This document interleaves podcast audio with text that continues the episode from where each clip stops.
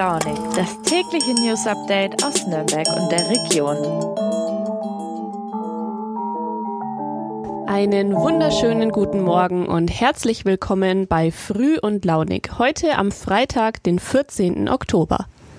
Damit ist die Kalenderwoche 41 schon fast komplett vorbei. Und wisst ihr, was das bedeutet? In zehn Wochen ist schon wieder Weihnachten. Ich weiß nicht, wie es bei euch ist, aber in meiner Instagram-Bubble fangen jetzt schon die Leute an, wie wild Weihnachtsmusik zu hören und total in Weihnachtsstimmung zu sein. Also ich finde, im Oktober ist es ein bisschen früh. Andererseits, man kann sich auch nie früh genug drauf einstimmen und vor allem nie früh genug sich Gedanken um Geschenke für die Liebsten machen. Also damit euer friendly Reminder, in zehn Wochen ist Weihnachten, also denkt schon mal über Geschenke nach. Jetzt geht's aber erstmal los mit Früh und Launig für heute und wir haben wieder ein paar spannende Themen für euch. Bleibt dieses Mal auf jeden Fall bis ganz zum Ende dran, denn da habe ich krasse News für euch. Also bleibt dran, viel Spaß bei der Folge und jetzt gibt's die Themenübersicht.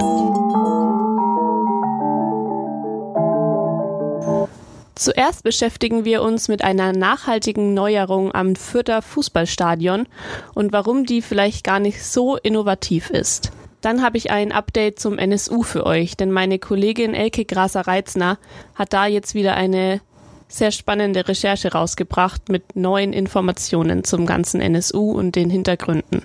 Also bleibt da auf jeden Fall dran und lest da auf jeden Fall auch den Artikel.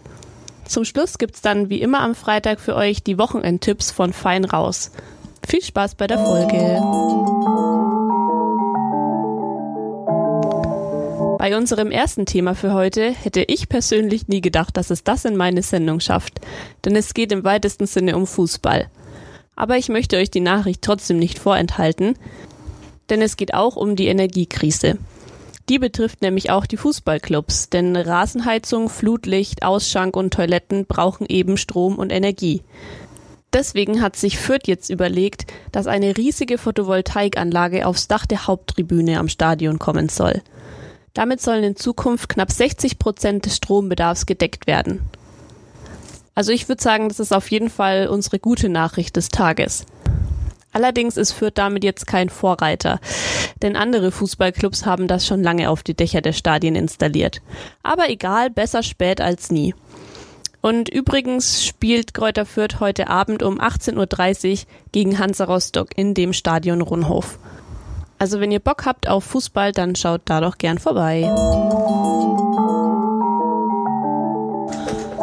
Seit Jahren beschäftigt eigentlich ganz Deutschland, wie der nationalsozialistische Untergrund jahrelang Menschen ermorden konnte, ohne dass die Ermittler irgendwie festgestellt haben, dass dahinter sich ein Netzwerk an Rechtsradikalen versteckt. Auch in Nürnberg wurden drei Menschen durch den NSU getötet. Unsere Investigativjournalistin Elke Graser-Reitzner vom Verlag hier recherchiert schon seit Jahren gemeinsam mit Jonas Miller vom Bayerischen Rundfunk zu den Hintergründen dieses rechten Netzwerks. Immer wieder bringt dieses Rechercheteam neue Erkenntnisse zu den Fällen hervor. Oft auch Dinge, die den Ermittlern selbst gar nicht aufgefallen sind. Jetzt im aktuellsten Fall geht es um einen Stadtplan von Nürnberg, der bei den Tätern im abgebrannten Haus gefunden wurde, also bei Beate Zschäpe, Uwe Mundlos und Uwe Böhnhardt. Darauf sind offenbar die Tatorte beschriftet, also handschriftlich markiert worden, an denen unter anderem Ismail Yassar ermordet wurde. Mit Kugelschreiber hat irgendjemand daneben geschrieben Anlaufstelle. Die Frage ist jetzt also, war es ein Treffpunkt für Unterstützer des NSU oder wurde der Tatort damit markiert? Also einige Recherchen, von Elke haben bereits ergeben, dass Beate Zschäpe, Uwe Mundlos und Uwe Böhnhardt sicher nicht alleine gehandelt haben können. Allein in Nürnberg muss es Mittäter gegeben haben. Ein Indiz dafür ist zum Beispiel, dass nach dem Auffliegen des NSU eine DVD mit Bekennervideos an verschiedene Medienhäuser verschickt wurde. Ein Briefumschlag mit dieser DVD und dem Bekennervideo darauf vom NSU wurde an unser Verlagshaus hier in Nürnberg unfrankiert in den Briefkasten geworfen. Das heißt, es muss also jemand vor Ort in den Briefkasten geschmissen haben. Schäpe selbst kann es nicht gewesen sein, denn die befand sich zu der Zeit auf der Flucht in Ostdeutschland und Mundlos und Böhnhardt waren bereits tot. Also Beate Zschäpe kann es nicht gewesen sein. Es muss also einen, mindestens einen Mitwisser in unserer Region geben. Das Rechercheteam von unserem Verlag und dem Bayerischen Rundfunk hat da auch bereits jemanden unter Verdacht. Wenn ihr jetzt mehr dazu lesen wollt oder euch die Story näher interessiert, was ich euch echt empfehlen würde, dann klickt auf den Link in den Show Notes. Da habe ich euch den ganzen Artikel verlinkt. Er ist ein bisschen länger, aber ich sag's euch, es lohnt sich wirklich, den Text zu lesen. Ihr könnt aber auch alternativ heute Abend zur Podiumsdiskussion gehen. Da erzählt das Rechercheteam um Elke Grasser-Reitzner und Jonas Miller von ihren Erkenntnissen und diskutiert gemeinsam mit Teilnehmern des Untersuchungsausschusses, wie viel Aufklärungsbedarf eigentlich beim NSU noch gebraucht würde. Das Ganze findet um 19 Uhr in der Wallensteinstraße 19 in Nürnberg statt. Also wenn euch das Thema interessiert, dann schaut da gerne vorbei oder lest zumindest den Artikel, weil das echt wichtig ist, dass hier mehr Aufklärung stattfindet.